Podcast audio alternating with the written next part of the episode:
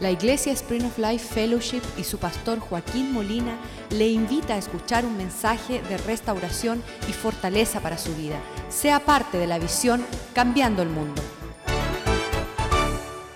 Padre, te damos gracias por tu amor, te damos gracias por tu bondad. Pedimos que tú tengas misericordia de nosotros y nos permita alcanzar la semejanza de tu propósito en la tierra, Señor.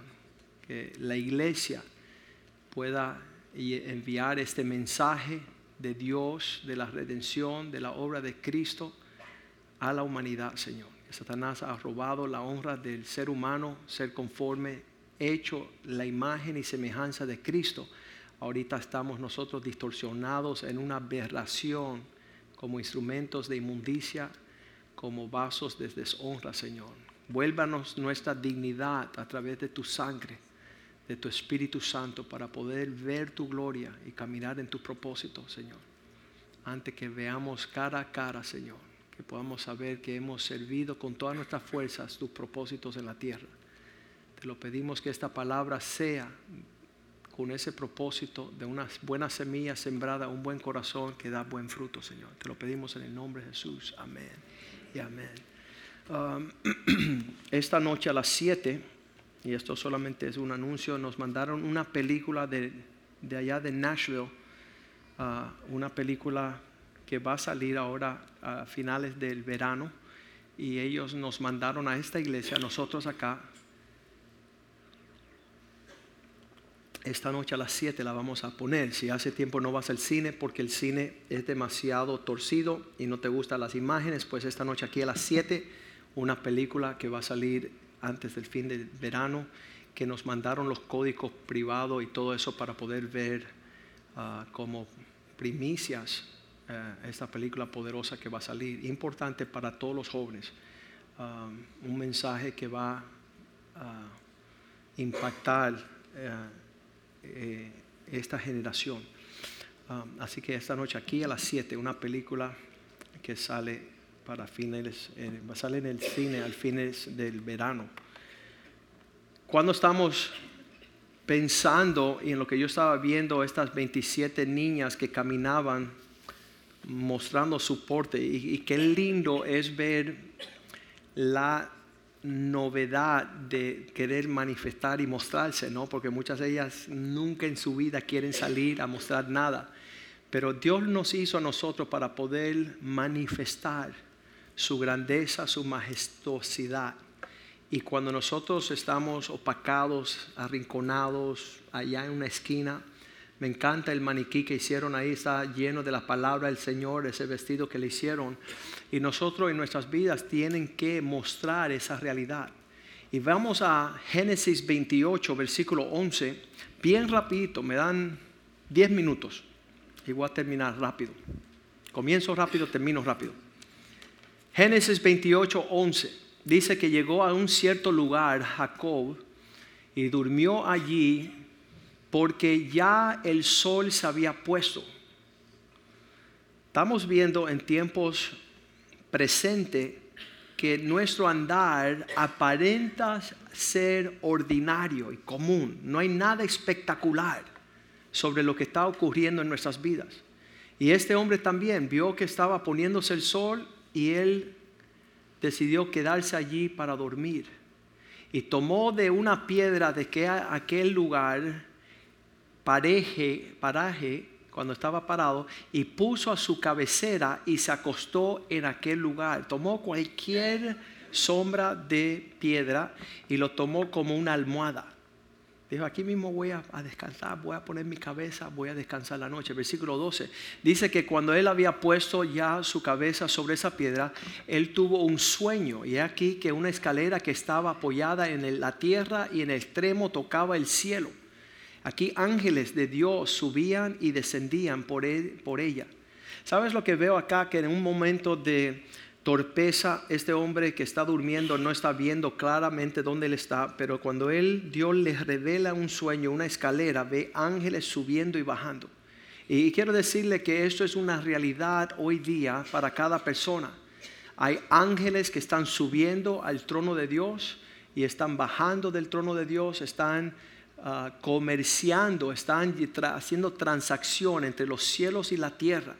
Y hay personas que no se perciben que eso es una realidad en nuestros días, que tus pensamientos pueden ser pensamientos que tienen el valor, la calidad de las cosas celestiales y eternas, o tú estás sumamente desconocido que hay un intercambio entre los cielos y la tierra. Le doy gracias a Dios que, que pude entrar en el propósito. Muchas personas dicen, Joaquín, tú debes ir a la política, tú serías tremendo político. Y yo decía, no, estamos en algo más serio. Estamos intercambiando cosas que van a trascender la historia que yo por mi parte tengo que pararme en la brecha para poder ser un instrumento en las manos de Dios. No es una política, no es una cosa de hombres por una ventaja de un momento. Yo nací, como dice Gálatas 1:15, desde el vientre de mi mamá. Dios me separó con un llamado según su gracia. Vamos a leerlo todo juntos, pero cuando agradó a Dios que me apartó desde el vientre de mi madre Dios no pierde un instante desde el vientre de tu mamá. Desde ahí te llamó por su gracia. Y qué horrible. Yo, yo estuve en este viaje en Cuba con el equipo misionero y, se acercó un señor en un tiempo determinado y, y dijo, wow. Le dijo a un individuo, tú estás hecho para los cines. Tú estás lindo. Y le mandó su mensaje, una visión de este perverso. Y cuando llegó el hombre dice, oye, me dijeron que yo estoy hecho para el cine y no tengo que ni hablar inglés. Y yo, oye, mister, ¿por qué tú no le diste a él la visión de que él es un amanerado y un afeminado? Y que tú lo ibas a ser hombre. Porque él, otras personas tienen una visión para ti y tú no para ellos. Un aplauso al Señor. Lo voy a decir de nuevo. ¿Por qué otras personas tienen una visión para ti en este mundo y que tú no tengas una visión clara para ellos? Desde el vientre de tu mamá, que Dios te separó, que Dios te escogió, que tú no eres cualquier pajuato, que tú no eres cualquier cosa, tú eres, tú, tú eres de alto valor, de alto propósitos. Volviendo a Génesis 28, versículo 13. Él está ahí y toma él ve el ángel subir y bajar. Él ve los ángeles en una transacción. Si tú no estás viendo el propósito eterno para tu vida, eres un ciego. Y si eres un ciego, clama a Jesús para que te dé vista.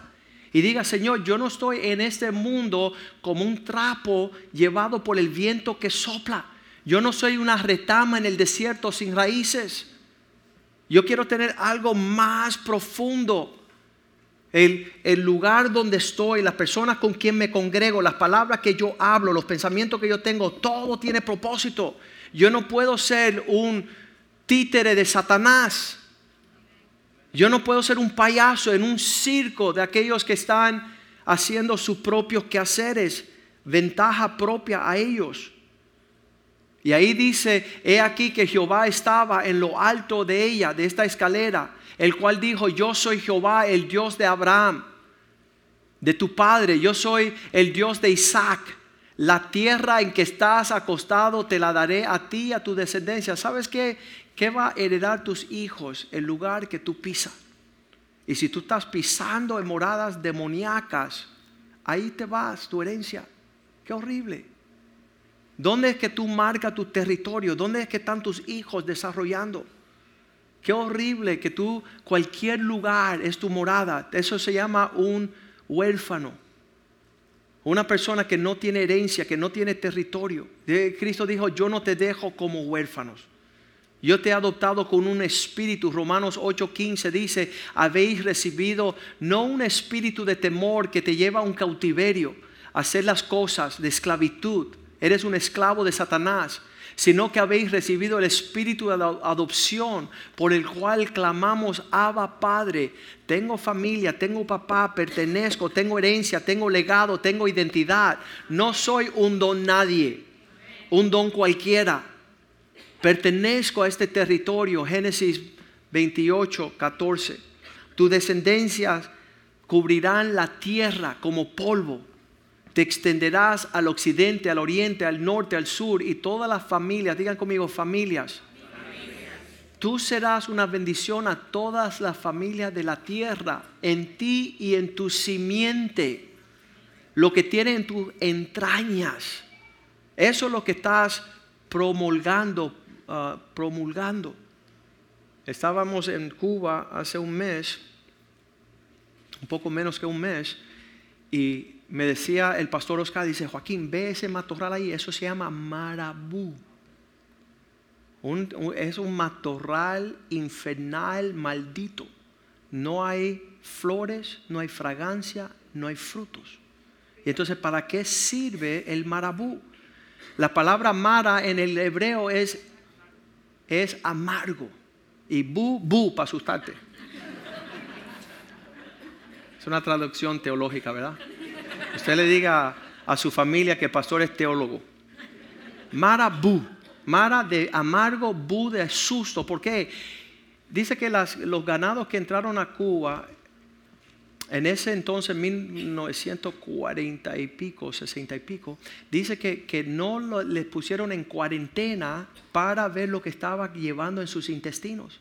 Y esas vacas que trajeron de tierras lejanas traían semillas de este marabú, que es una planta, no sé si es africana, pero es una maldición a lo que es el panorama agricultor de Cuba, porque solo son espinos y matorrales fuertes y feos. No hay quien le meta machete, bien difícil. Me estaba compartiendo Richard que su papá había limpiado todo el costado de un monte lleno de esa y que estaba todo traspasado con espinos. Y entonces decimos, si, si en la simiente de esta descendencia que veía subir los ángeles y bajar los ángeles, estaban en los negocios de su padre, conocían los aires espirituales, cuando me habla el pastor Oscar eh, que su familia estaba bien metido en la hechicería, la brujería, en todo el espiritismo, decía, ellos bajaban muertos. ¿Y quién quiere bajar un muerto? Si el, Dios quiere que tú bajes el vivo de gloria, el resucitado, que tú seas un vaso ¿Qué es lo que está en tu simiente? ¿Qué es lo que está en tus entrañas? ¿Qué está zurrando por toda la tierra dejando bendición o maldición? ¿Eres instrumento de honra o deshonra? La dignidad habla de volver en sí. Es decir, si soy un hijo pródigo lejos de la casa de mi padre, que estoy derrochando todo lo que mi Dios me ha dado, ¿cómo es que caí en semejante condición? Y dice, tú serás bendita, en ti serán benditas en ti todas las familias de la tierra. Yo le digo algo que es algo increíble. Um, usted ve las jovencitas que estuvieron acá paradas. Hace 25 años yo era pastor de jóvenes, una chaparrita así chiquitica, 16 años. Pasado ya 25 años, ella tiene 43. Ayer salió en el Facebook cuando llegamos a la casa. Hoy casé dos mujeres dando como que, gran acontecimiento que ella como notario había casado dos mujeres. Entonces lo que estamos hablando es que cualquiera de estas muchachitas chiquitas que no saben quiénes son ni a qué Dios la ha llamado, pueden ser barbaridades en este mundo, si no recobran su dignidad. Un lugar de honra, un lugar donde van a ser conocidas no por promulgar el lesbianismo, homosexualidad, perversión, con gran orgullo así postulando, casé a estas dos jóvenes y, era miembro del grupo de jóvenes donde yo era pastor de jóvenes. Y el misterio mío es cómo puede haber en este lugar esta mañana mujeres con dignidad y mujeres sin dignidad. Familias que no saben cómo van a lanzar sus hijas a ser mujeres que cambiarán el mundo o cualquiera otras jóvenes de nuestro grupo de jóvenes fueron y, se hicieron modelos profesionales, estaban en la casa de Playboy, de la mansión de Playboy con un perverso viejo torcido. ¿Cómo, cómo caen nuestras hijas en esos lugares? ¿Cómo llegan de ser instrumentos de Satanás? Buscando cosas que Satanás empieza a llamarle la atención para que ellas salgan. ¿Sabes? También eh, fueron muchachas jovencitas que fueron Ah, se preservaron y son esposas de pastores hoy día. Están levantando casas espirituales para el Señor, familias, tienen una referencia, tienen una pauta, saben quiénes son, hacia dónde se van. Sabes que creo que igual que la marabú, esa planta amargada, puede rasar con todo una población. Lo está diciendo ahí, tu descendencia como polvo de la tierra. Se extenderá en cada dirección. ¿Qué será lo que luce eso? ¿Qué es lo que hace cuando este hombre dice, versículo 15, cuando este hombre que está allí, he aquí, yo estoy contigo, le dice el Señor, y te guardaré donde quiera que tú fueras y volveré a traerte a esta tierra, porque no te dejaré hasta que haya hecho en lo que te he dicho. No te voy a dejar en paz. Versículo 16 dice que se levantó, se despertó Jacob de su sueño y dijo, ciertamente este es el lugar, Jehová está en este lugar y yo no lo sabía. La pregunta que hago esta mañana es, ¿usted sabe que hay un lugar donde tú tienes como ordinario, como común, donde tú te sientes, como dice Joshua, cómodo, conveniente? Estás ahí tirado con una piedra a tu cabeza diciendo, esta es mi almohada, voy a dormir. Y no me doy cuenta, yo no sabía que este lugar Dios estaba en él. Versículo 17 lo dice con más ímpetu. Dice que tuvo miedo, empezó a, cobrar un poco de preocupación y dijo, cuán terrible este lugar.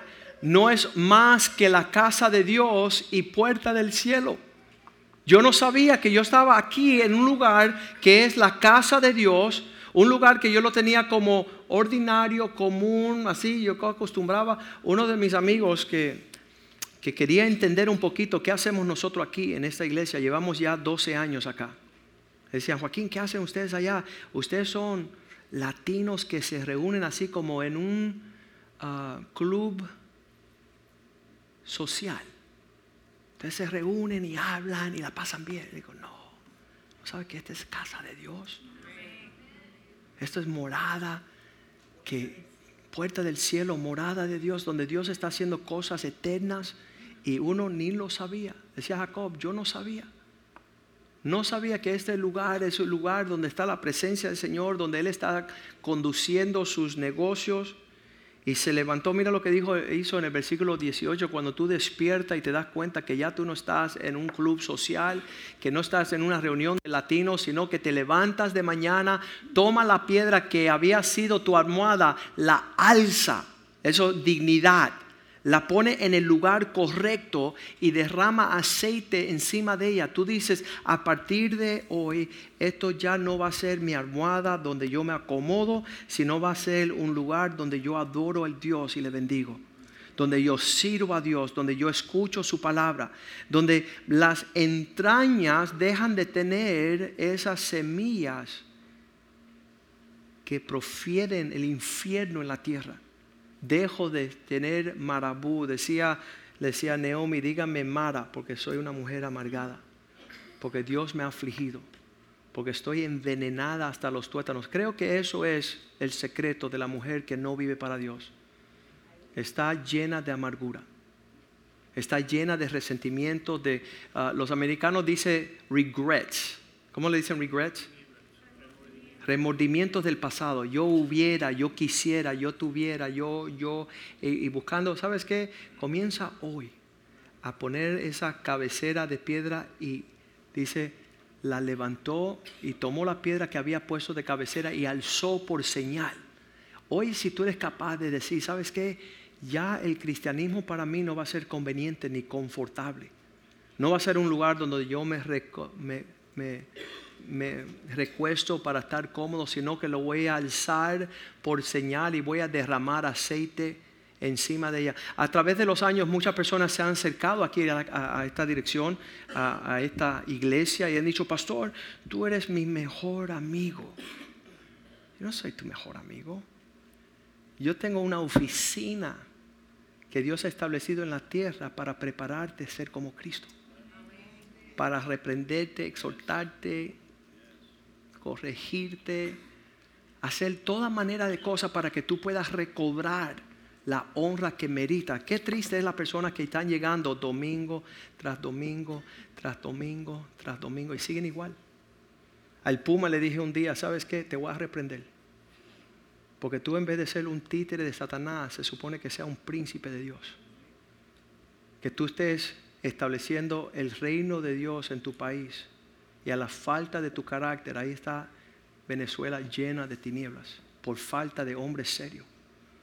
Hombres con un porte de dignidad. Dignidad. Señor, ayúdanos a cambiar nuestra cabecera alzarla como señal y derramar aceite encima de ella, empezar a adorar diferente. Espíritu Santo empieza a darme, tengo que decirlo porque lo dije en el primer servicio, lo voy a decir en el segundo, no hay personas como el cubano, el latino, de denegrar todo lo que tiene dignidad. Dios le da una virgen, la hace una prostituta. Dios le da una casa con honra, Él trae sus amigos y su cerveza y su alcohol y denegra a sus hijos. Tú eres una porquería. Ayer el que nos servía en la mesa, salimos de acá súper después de toda la conferencia y salimos a comer con mi esposa y los pastores de México y cuando nos atendía en la mesa un joven llamado Nicholas, de la misma edad de mi hijo, pero transveste. Totalmente afeminado. Lo que hubiera sido la vida de mi hijo si yo no cambio de rumbo con todas las facciones de una mujer y con el mismo nombre de mi hijo, sirviéndonos las mesas como una niña. Y yo veía ahí, Señor, gracias por tu misericordia, gracias por tu bondad, gracias que a tiempo pude despertar y reconocer que en los cielos lo que yo vivo va a alcanzar mi descendencia y que yo puedo pararme a levantar esas cosas que pueden ser mi comodidad, ¿no? alzarlas, derramar aceite. ¿Qué hace Él cuando Él toma esa actitud de transformación? Versículo 20. Dice que Él hizo un voto.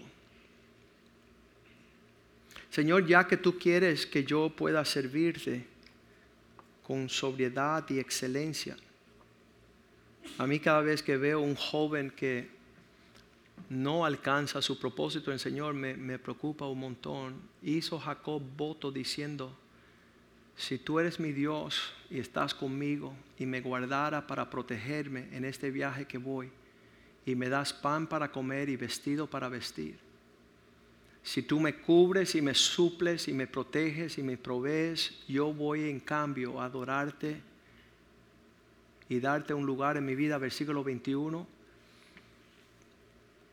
Si volver, volviere en paz a la casa de mi Padre Jehová, tú serás mi Dios. Versículo 22.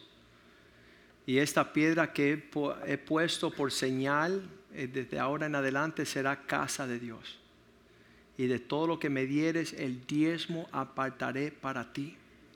Señor, quiero empezar a tener un intercambio santo, sagrado. Poder ver que el lugar donde me he recostado que ahora me doy cuenta que hay ángeles subiendo al cielo y bajando por esa escalera, es la casa de Dios, morada, puerta del cielo. Vamos a pedirle a los músicos que suban acá, por favor. Quiero decirle que, que lo más difícil que hay en la tierra es que te regresen la dignidad. ¿Sabes que un hombre prefiere correr y esconderse que enfrentar lo que requiere para recobrar la dignidad? En esta casa hace unos años llegó un señor y en la cafetería robó unos dineros. Y cuando le fui a reclamar, él se asustó y empezó a correr. Y han pasado ocho años y todavía está corriendo. Porque Satanás cuando te pone un trajecito de deshonra, tú te vas a querer esconder para no presentarte en la dignidad. Pónganos de pies. Y vamos a hacer la pregunta en este día de parte del Señor. Usted vino a la casa del Señor a escuchar palabra del Señor y el Señor te habla de recobrar tu dignidad. ¿Qué significa? El valor de quién tú eres, cómo procedes, de qué se trata tu vida, qué es lo que piensa, qué es lo que habla, cómo te conduce. ¿Eres hijo de Dios o hija del diablo? Me encanta cuando Pablo encuentra a un individuo en Hechos capítulo 13. No me dio tiempo compartir esto en el primer servicio. Usted se lo dice a tu hermano que no estuvo hoy. Hechos 13, versículo 6, que eh, al encontrar un falsante, estamos viviendo en los tiempos de los falsantes, los cristianos que dicen, soy cristiano. No eres nada. No eres nada. Una Coca-Cola es Coca-Cola y todo lo demás no es Coca-Cola. Y un cristiano es cristiano y todo lo demás no lo es. Y aquí llega y dicen que hubo, habiendo atravesado toda la isla hasta Pafos, hallaron a cierto mago falso profeta judío llamado Bar Jesús. ¿Sabe lo que significa Bar Jesús? Hijo de Jesús. ¿Cuántos saben si él es hijo de él no es hijo de Jesús, es hijo del diablo, aunque tiene nombre Bar Jesús. Tiene un nombre lindísimo. Él va a la iglesia cambiando el mundo, si no el mundo lo cambia a él. Bar Jesus. ¿Qué usted hace con un individuo así? Dice un cristiano, lo amamos, pastor, ese es un pobrecito, está tostado. Ese no tuvo cura, no tuvo abuela. Él anda por ahí diciendo que es cristiano, que va a la iglesia donde Pastor Joaquín es su pastor.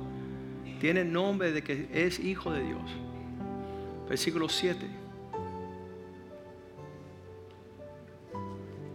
Estaba con el procónsul, estaba con una autoridad de la ciudad, varón prudente. Este llamando a Bernabé y a Saulo deseaba oír la palabra de Dios. El procónsul, que era una autoridad de la ciudad, era un hombre prudente, quería escuchar la palabra de Bernabé, y Pablo, versículo 8. Se le acercó este mago, pero le resistía Elimas, el mago, pues así se traduce su nombre, procurando apartar de la fe al procónsul. Usted ha tenido una amistad que dice, no me le predique a este amigo que entonces si él es, es cristiano no va a tener con quién andar. Que, no lo convierte, por favor. Voy a perder mi único amigo. No le prediques. El, el falsante hijo de Jesús, su nombre, Bar Jesus, no quería que su mejor amigo se entregara a Cristo. Entonces dice, procuraba apartarlo de la fe. Versículo 9, ¿qué le dice Pablo? Le dice, tú hijo del diablo. Entonces Saulo, que también es Pablo, lleno del Espíritu Santo, digan conmigo, lleno del Espíritu Santo, fijando en él los ojos. ¿Cuántos dicen que hay problemas ahí? Cuando te, te pongan los ojos encima. Yo espero que eso suceda antes del día que Jesús ponga sus, sus ojos sobre ti. Que tú no tengas esa amarga experiencia de haber dormido sin saber que estabas en presencia de Dios. Versículo 10. Dijo, oh lleno de todo engaño y toda maldad, hijo del diablo. Tres veces, wow. Enemigo de toda justicia, cuatro veces.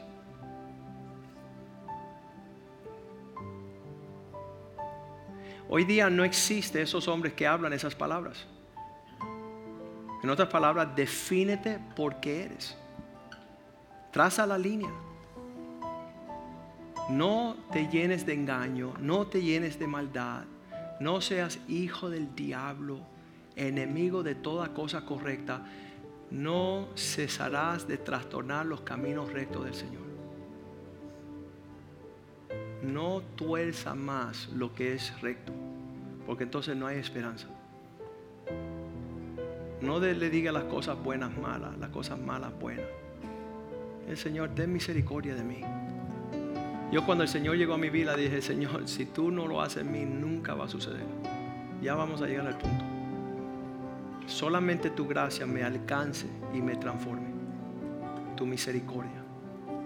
Este hombre quería seguir trastornando lo que estaba recto. Versículo 11.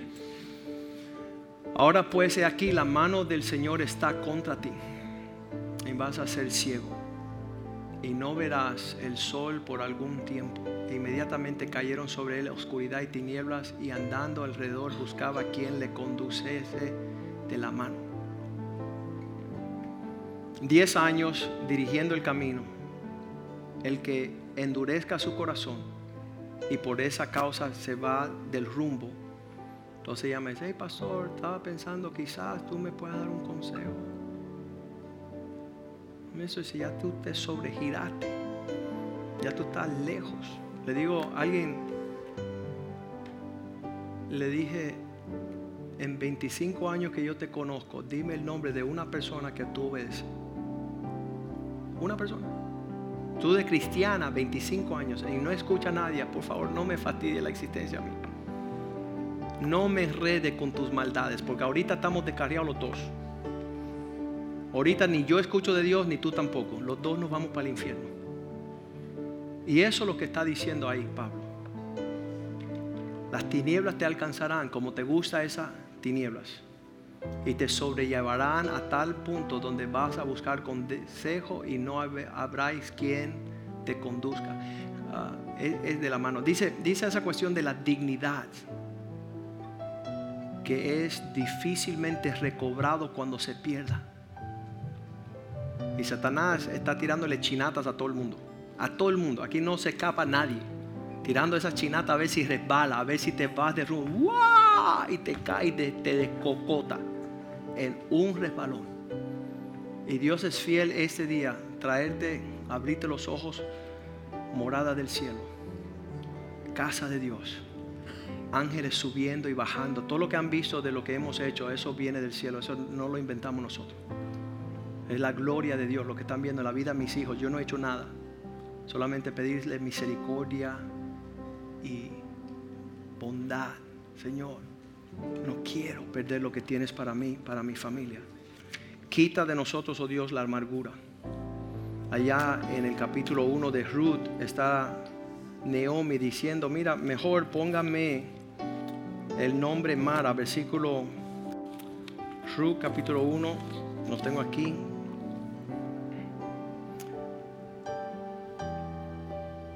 Dice, no me llame, ah, versículo 20, Ruth 1.20, dice, no me llamen más Naomi.